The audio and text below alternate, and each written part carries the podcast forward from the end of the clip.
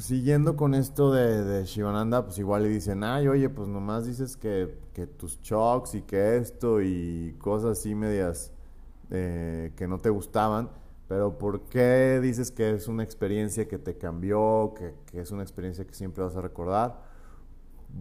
Bueno, ahora vamos a eso. ¿Qué, ¿Qué, fue todo lo que a mí me encantó de este lugar? Obviamente todo eso que les conté pues fueron cosas divertidas, fueron cosas cagadas. y este, pero bueno, hay muchas cosas que pasaron en ese lugar eh, que realmente fue, ajá, eso, como que descubrir otras realidades. Les decía que yo nací en una familia católica, fui a escuelas católicas y pues viví toda mi vida en una ciudad pues realmente muy conservadora. San Luis Potosí es una de las ciudades, dicen, de, y más bien sí cierto, o sea, de, de México, o sea, sí es una ciudad muy conservadora. Entonces, pues sí, yo llego ahí a Bahamas y, y todo eso para mí es como todo muy nuevo. Y, y, pues sí, me abre la mente por qué es lo que yo más así agradezco de ese lugar. Es toda la gente que conocí ahí, que iba también como karma yogis o que iban a tomar el entrenamiento o que iban a tomar cursos, pero sobre todo sí en, pues los karma yogis y la gente que iba a tomar los entrenamientos, pues es, gente de, de, todos los países, o sea, ya había gente de Estados Unidos, Canadá, eh, Sudamérica, Europa, Oceanía, eh, de todas partes del mundo llegaban gente y gente, la verdad, pues muy interesante. Eh, gente que, que sí, que para mí era como que, órale, o sea, gente, por ejemplo, que unos, una pareja de Nueva Zelanda, llegó ahí unos días, que llevaba casi un año viajando en un velero por todo el mundo. O mochileros que llevaban igual años viajando con una mochila. O gente que se dedicaba al masaje Thai, eso era su, su estilo de vida. O gente ajá, que se dedicaba al yoga y andaba dando yoga por aquí por allá y esa era su forma de vida. Entonces fue para mí como todo un, órale, qué, qué chingón. Eh, o sea, no, no, no, no tiene, porque para mí lo que les decía era así como que, puta, o sea, yo no quiero ese camino de, pues sí, estudia, eh, trabaja, cásate, ten hijos, ten una casa y sobra nietos y órale, ya se acabó. Repito, vuelvo a repetir, esto lo voy a repetir siempre, acuérdense que esto es mi, mi forma de ver las cosas, no digo que eso está mal, pero lo que yo digo es que hay muchas realidades y hay muchas formas de vivir la vida. Entonces, si a ti eso te hace feliz, no manches, qué chingón. Pero si a, si a ti algo no te hace feliz, entonces, pues sí, es lo que te digo, pues cuestionate y ve, o sea, y busca. Entonces, para mí eso era de que, no manches, o sea, pues es que esto no. Entonces, el estar ahí en Bahamas y ver todas estas realidades, pues sí, como que me abre el panorama. Entonces, como que yo digo, a huevo, o sea, claro que se puede vivir la vida de una manera diferente. Y pues la en general, pues todos los que estaban ahí pues estaban en este mismo camino y, y pues era así como que para mí, no manches, o sea, puedes a través de todo esto ayudar a la gente, que era así como que lo que a mí me, me pasaba estando sobre todo en la zona industrial, yo era así como que, no manches, o sea, estoy aquí frente a una computadora eh, planeando a ver cuántos pinches motorcitos de los limpiar, limpia parabrisas de los coches van a salir, o sea, y decía, ¿y, eso qué chingados? O sea, eso qué, qué impacto positivo tiene a la gente, al mundo, o sea, nomás es hacer pinches chingaderas para hacer más pinches coches que nomás contaminan, y digo, yo ando en un coche y así, pero bueno, sí era para mí como que esto qué, entonces decía yo, yo quiero hacer algo, aunque sea un un cambio mínimo, pero hacer algo que tenga un impacto padre, un impacto positivo, que genere un cambio, que genere conciencia, que genere algo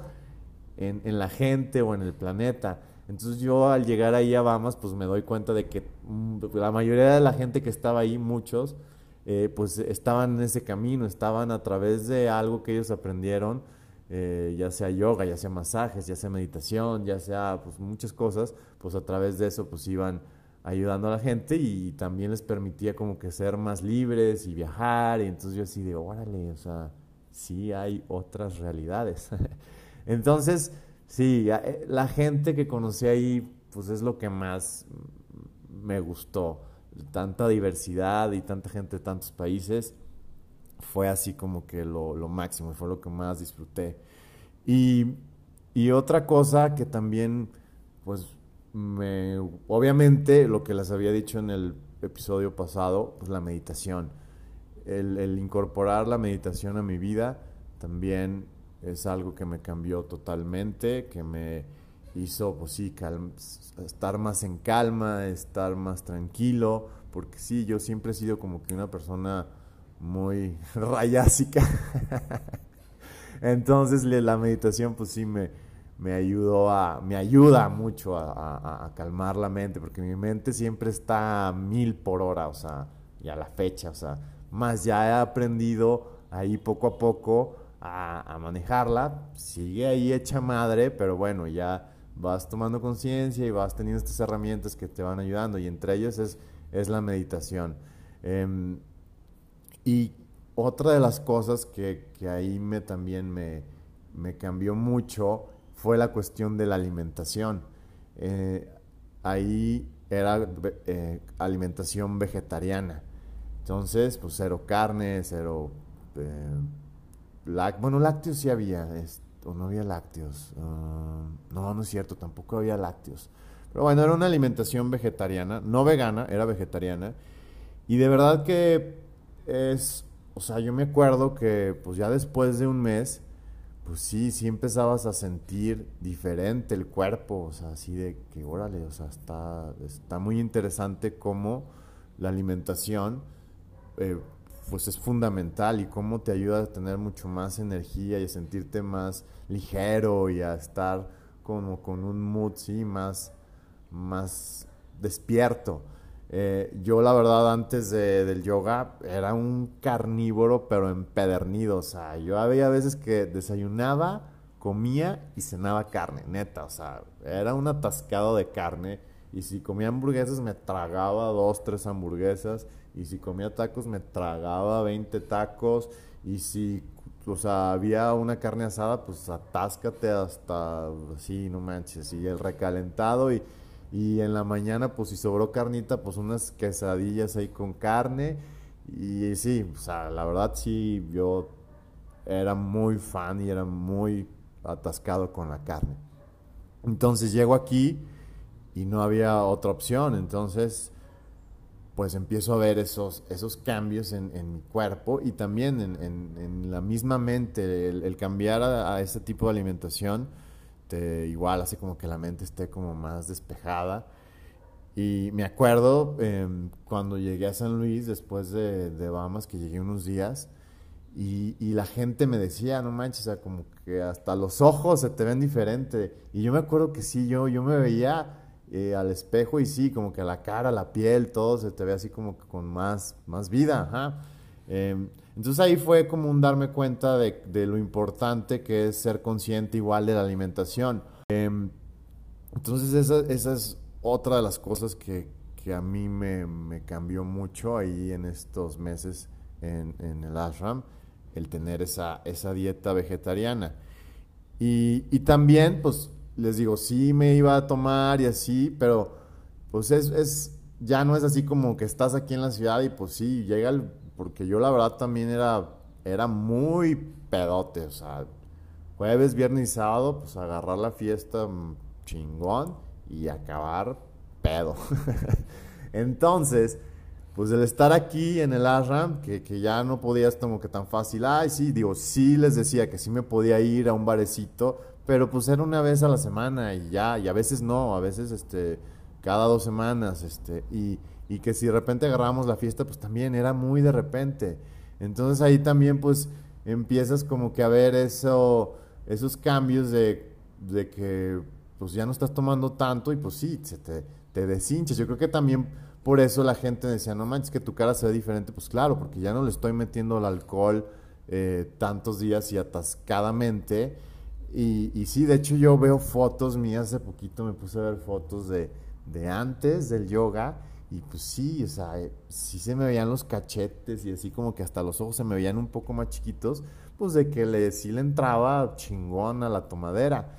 Eh, entonces también ahí me empiezo, empiezo a darme cuenta de eso, o sea, de cómo el alcohol pues también te, pues sí, te afecta un chingo. Eh, entonces es otra cosa que pasa ahí. Y luego, otra cosa que también yo, yo agradezco mucho de, este tiempo en el ashram, pues es el, el, igual, o sea, el como que estar un poco más tranquilo. Porque les digo, pues sí era una chinga en la mañana en la cocina, pero ya después tenía toda la tarde libre, desde las once y media, doce. Y sí al principio cuesta, pero pues ya era así como que llora, pues disfrútale, o sea, vete a la playa, ponte a leer, vete a caminar, vete a la alberca del Atlantis o vete, no sé, entonces eso, porque para mí eso también era, eh, bueno, todavía después fue todo un tema, o sea, es algo que siempre me, me costó trabajar el hecho de, de no, ajá, de tener tiempo así como que para, pues sí, no, no hacer nada. y eso es algo que nos cuesta a muchísima gente. estamos acostumbrados a que todo el tiempo tienes que estar en sí, en friega, en friega, haciendo, haciendo, haciendo, haciendo, y pues no, no manches, hasta cabrón, o sea, pues luego por eso hay tanta gente que truena, porque pues ya es una exageración, pero es, la sociedad en la que vivimos, pues eh, eso es lo, el éxito, eso es así como que lo chingón, o sea, tienes que estar siempre en chinga, en chinga, en chinga, y, estar así como que quieto, pues no, eso hasta se ve mal. Entonces para mí ahí eso también fue empezar como que a trabajar con eso, poquito, porque realmente yo hasta que me voy a la playa Troncones, lo que les platiqué en otro, en otro episodio, ahí fue cuando realmente ya creo que terminé como de trabajar mucho más esa cuestión de güey, o sea, pues si ahorita no, no tienes nada que hacer, pues no hay pedo, güey, o sea, disfrútalo. Entonces, pues ahí empecé como que poco, o sea, muy poquito, pero ahí empecé como que a eso, al, a lo que hay, pues órale, pues si ahorita no hay nada que hacer, pues, pues ya no hago nada y disfruto, disfruto la playa, disfruto el libro, disfruto la caminada. Entonces, eso es ahí igual algo que, que empiezo a trabajar. Y por último, pues obviamente la práctica de posturas de yoga. O sea, eso es, ya saben, eso es mi, hit. y, ya lo venía haciendo con lo que les platicaba, con el ashtanga. Pero pues aquí, pues ahora sí que diario igual. Entonces ahí empiezo con esta práctica de Shivananda, que les digo que no es mi máximo porque es una práctica pues muy lenta. Pero realmente igual que la Ashtanga, son series, series ya definidas y series que tienen todo un fundamento, que, tienen unos beneficios muy específicos y, lo que les decía, se supone que esta secuencia de Shivananda pues son las 12 posturas que más beneficios le traen al cuerpo. Entonces yo al estar ahí combinando, porque no todos los días practicaba Shivananda, porque sí decía, no hombre, tan practico esto todos los días y, no, o sea, no, no, no, puedo. Necesito, les digo, necesito algo más rayásico. Entonces, bueno, yo ahí le combinaba dos, tres días Ashtanga, dos, tres días Shivananda y ahí me la iba campechaneando. Entonces ya el, combinar todo esto, o sea, el combinar la alimentación vegetariana, la meditación, el tiempo de tranquilidad y de relajación, em, los ejercicios de respiración, y estas prácticas de, posturas físicas, eh, más yo seguía con, mi lectura de libros y pues ahora sí que, ¡pum!, les digo que ahí fue cuando me cambia mucho todo, o sea, y ver esta otra realidad y empezar a todavía ser más consciente de cómo estas cosas pues realmente tienen un, impacto muy cabrón en el cuerpo y en la mente. Em, y bueno, ah, y otra cosa, también ya se me andaba olvidando. El satsang, sí, ya les dije todas estas cosas que me conflictuaron, pero había una cosa del satsang de la tarde. Que en el satsang de la tarde, en el tiempo este después del Yaya Ganesha, que seguía la hora que era como de filosofía o psicología del yoga, pues ahí en temporada alta, que es cuando yo fui a esa temporada alta, pues realmente los meses más fuertes de ahí de este ashram es diciembre, enero, febrero y marzo. Pero sobre todo, pues sí, diciembre, enero y febrero es así como que pum, o sea, el, el, el auge ahí en el ashram. Entonces en esos tres meses traen invitados, traen a gente de muchos ramos, de diferentes partes del mundo, a, ya sea a platicar ajá, sobre lo que el tema que ellos dominen o conciertos, gente que, que, también hace esto del kirtan, lo que les decía del Yaya Ganesha, pero chingón, o sea. Entonces, bueno, a mí me tocó, me tocaron varios invitados muy chidos, en, tanto en cuanto a cuestión de música, como también de filosofía de la vida, o sea, en general de la vida, porque no era así como que filosofía del yoga, sino que era filosofía de la vida. Por ejemplo, me tocó un, un señor que se llama Dan Milan, y este señor eh, es escritor, bueno, fue un ex atleta, así campeón mundial, y, y después eh, igual empezó esta búsqueda, búsqueda y, y, bueno, él tiene como 12, 13 libros, y de esos libros, o sea, tiene uno que es muy famoso que se llama El Guerrero Pacífico, que incluso de ese libro hicieron una película, la cual se la recomiendo, está muy padre esa película. El libro no lo he leído y ahorita que me acordé de esto, dije, lo busqué en Amazon y dije, ah, mira, lo voy a leer. Pero es un señor, o sea, que pues estuvo ahí como dos, tres días. Entonces, él platicaba muchas cosas, ajá, de todo su camino y, y, me acuerdo de él, es algo que se me quedó muy grabado. Él, él decía que, pues que sí, que en la vida, pues, pues sí hay como que probar de todo, pero que si vas a probar algo, pues que lo pruebes bien. Entonces decía, me acuerdo, se me quedó muy grabado. Entonces dice, bueno, mira, si te ¿Quieres ver qué pedo con todo el pinche desmadre de fiesta y rockstar y, y así? Pues órale, va, güey, atáscate, cabrón. O sea, ve y que nadie te cuente de qué se trata eso, pero solamente, o sea, pruébalo bien, así, para que nadie te cuente, pero regresas, güey, o sea, regresa a tu centro. Y si te quieres ir hacia el otro lado acá, pues sí, de monje espiritual acá, muy cabrón, este, órale, ve y, igual para que nadie te cuente, pero regresa a tu centro. Entonces siempre, todo lo que, ok, va, órale, igual y si quieres, pues prueba, prueba, prueba, prueba, pero siempre regresa a tu centro, a tu esencia. Y ya, o sea, entre muchas otras cosas que, que platicó, pero, pero me acuerdo que eso se me quedó así como que muy grabado, o sea, como que órale, sí está chido, o sea, como que probar. Y, y lo que le decía, pues sí, más no te claves y, y regresa a tu esencia, regresa a tu centro. Entonces así, eh, eh, me acuerdo también ese señor, el primer día que llegó a dar ahí su plática, en ese entonces, ahorita tiene como setenta y tantos años, en ese entonces yo creo que tendría como 65 años, no sé, pero bueno, me acuerdo que dijo su edad y tú lo veías y decías, no manches, o sea, me acuerdo que decía, este señor es más grande que mi papá y pues nada que ver. Y llegó y agarró un banquito de madera y lo puso ahí en la plataforma, ya agarra el banquito con las manos y pum, se para de manos así con singular facilidad y yo así de, no mames. o sea, sí fue para mí, wow, o sea, yo quiero llegar a su edad así. Entonces, y ya nos platicó mucho, sobre muchas cosas, pero bueno, había ese tipo de, invitados muy interesantes. También me acuerdo que fue un, una persona de, de, estos huicholes aquí de, de Wirikuta y ahí hizo hasta eh, danzas, de todos estos que hacen ahí en, en, el desierto. Eh, bueno, en cuanto a música, pues fue un, un, señor que se llama Krishna Das, que es así el mero, mero rockstar del kirtan, así a nivel mundial. Entonces ese, ese señor también fue y digo, ahí la verdad, ahí sí, pues todos, o sea, hasta yo, pues hasta ahí andaba brincando y era así como un, pero es que es lo que digo, era como un, un de kirtan, este, entonces pues sí, estuvo muy chido. También fueron otros que se llaman Mirabai Seiba, que también cantan así mantas, pero bueno, la voz de esa mujer, o sea, es un ángel, o sea, yo la escuchaba y decía, oh o sea, todo el ashram así hipnotizado, escuchando esa mujer cantar.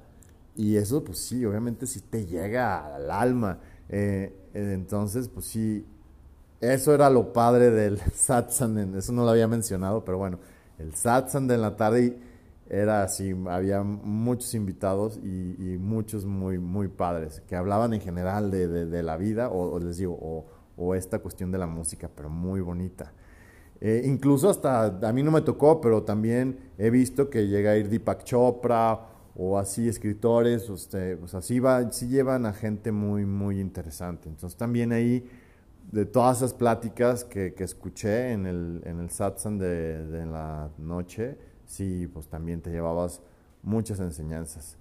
Y entonces sí, les digo, es, es por eso que para mí fue una experiencia así como que muy única, muy especial, con todas estas cosas, o sea, tanto buenas como malas, pero lo que les digo, o sea, todo, hasta lo de lo malo aprendes.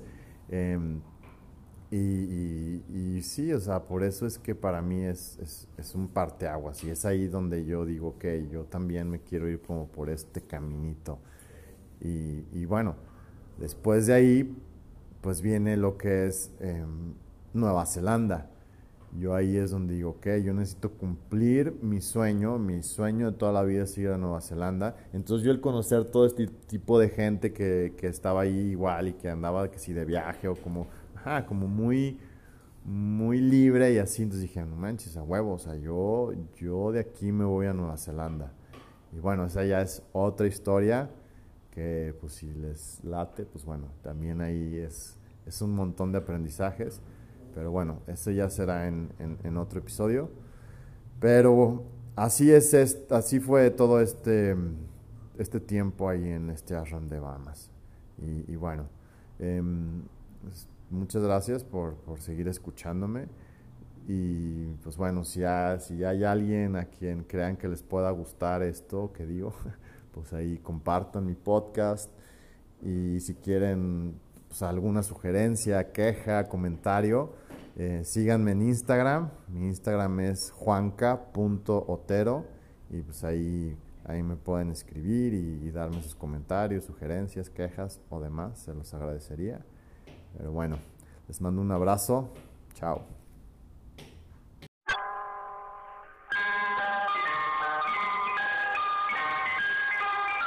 Para comentarios, sugerencias, quejas, preguntas y mentadas de madre, escríbeme directamente a mi Instagram arroba juanca.otero. Si no me sigues, te invito a que me sigas y si te gustó este podcast, compártelo.